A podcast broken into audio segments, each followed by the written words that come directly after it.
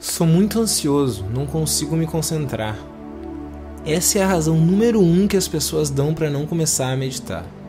Eu já ouvi tantas vezes essa frase que eu me senti na obrigação de fazer esse vídeo e esclarecer uma coisa: todo mundo é assim. Você é simplesmente humano. Todo mundo tem uma mente inquieta que foi condicionada a pensar o tempo todo desde que nasceu. A meditação serve justamente para parar essa engrenagem que está há anos e anos trabalhando sem descanso. Ser ansioso, inquieto, não ter concentração são motivos ótimos para você começar a meditar e não para desistir. Não existe melhor forma de controlar essa ansiedade.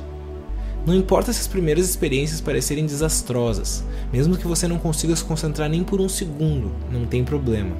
Só o fato de você reservar um tempo que é só seu para olhar para dentro de si já é o melhor começo para reverter essa engrenagem desenfreada. Daí para frente é uma evolução constante, e em pouco tempo você vai notar as mudanças no seu corpo, na sua mente inquieta, na sua meditação e nas suas atitudes do dia a dia. O que parece um motivo para não conseguir meditar é, na verdade, um dos motivos principais para começar a meditar. Quaisquer dúvidas é só deixar nos comentários que eu respondo. E se gostou do vídeo, não se esquece de deixar um like e se inscrever no canal, ainda vem muito pela frente.